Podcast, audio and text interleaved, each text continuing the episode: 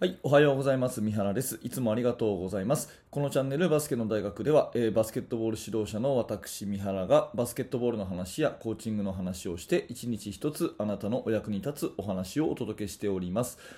はい、本日は、えー4月の26日月曜日ですね。また新しい1週間、えーワクワク始まっていきましょう。えーと、今日のテーマはですね、まずやってみる大切さということで、うんと最初にいただいたお便りを1通紹介させてください。えーいただいたメールはこちらですね。えーと、まあ、ポイントだけかいつまんで読ませていただきますが、うん、練習をやる前に子どもたちにっかりと説明してから始めるのか、それとも何も言わずに始めるのか、練習を途中で止めて細かく指示をするのか、それとも5対5が終わってから修正するのか、えー三原先生の子どもたちに対してコーチングの仕方をお聞かせくださいという、まあ、そういう、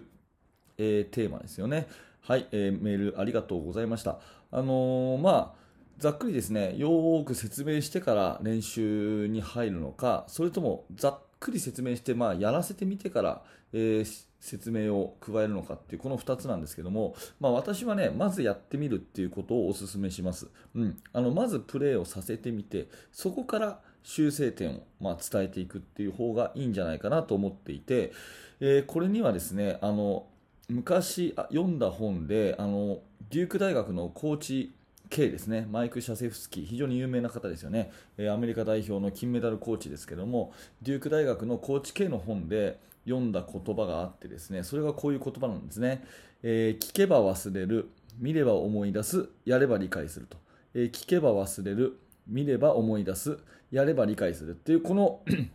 まあ、言葉がですね昔読んだ高知県の本であってそれがすごく私は印象に残っています、えーでねどんなエピソードだったかっていうとですねあの練習中にコーチ K がですねマネージャーに 選手に説明している時間をですねストップウォッチで測らせたらしいんですね。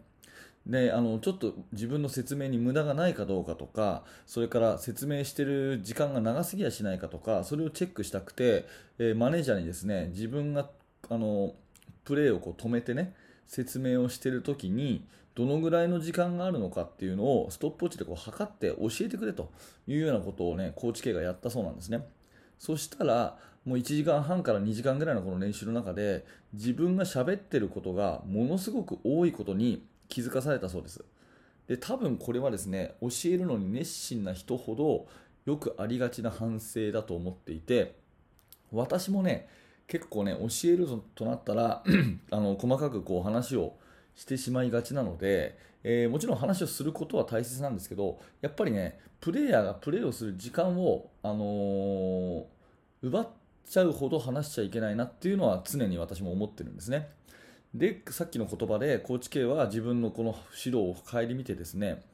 選手っていうのは聞くだけ話を聞くだけじゃ、まあ、ほぼほぼ意味がないと。忘れちゃうもんだと。聞けば忘れると。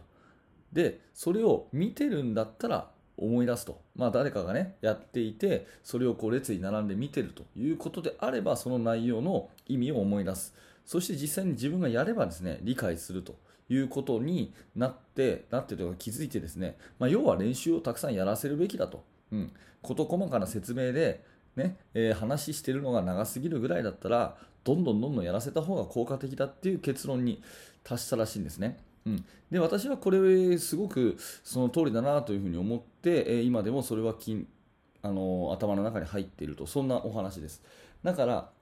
何事もまずですねやってみるっていうことはすごい大事でやってみないと何が問題かとかわからないんですよね。だからまあバスケットボールの練習も全く一緒でとりあえずですねやらせながら教えていく走りながら考えていくっていうような感じでですねどんどんどんどんこうやらせていくっていうことが大事じゃないかなというふうに思っています、えー冒頭お伝えしたですねあのメールはメルマガの方でですね、えー質問コーナーであの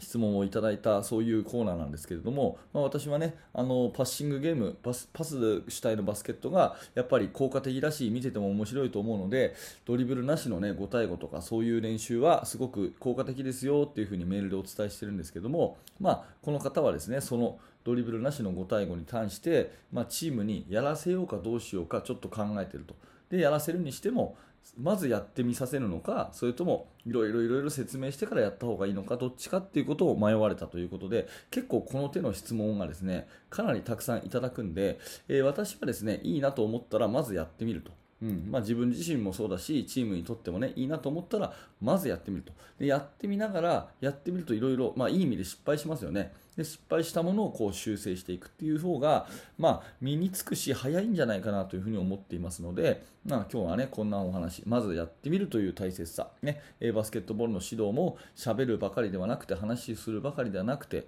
えー、聞けば忘れる見れば思い出すやれば理解するっていうようなそんなところをね、えキーワードにどんどん選手にこうやらせていくと。いうような、えー、そんなことを思い浮かべるといいんじゃないかなというお話になります。えー、今日のテーマはまずやってみる大切さというお話です。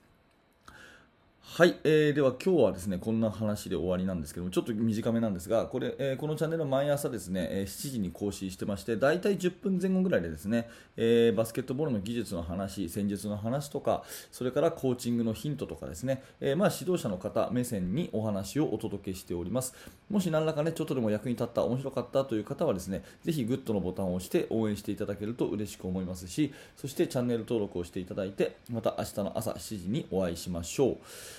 えー、そしてですね最後お知らせをさせてください。まずですね無料のメルマガ講座ですね。えー、無料のメルマガ講座、こちら私がですね、えー、バスケットの指導者の方向けに、えあのメルマガの講座をやっているんですね。えメールアドレス登録していただきますと、2日に一遍私の方からチーム作りについてのアイデアをお伝えしてますので、えもし興味のある方は説明欄から覗いてみてください、えそれとですねバスケの大学研究室ですね。こちらは、え現在進行形の私の考えていることとか、え皆さんのチーム作りについてとかを情報交換する非常に有益な場となっております、えこれもですねあの興味のある方は、え説明欄から覗いてみてください。はい、え最後まで今日もありがとうございました。三原学でした。それではまた。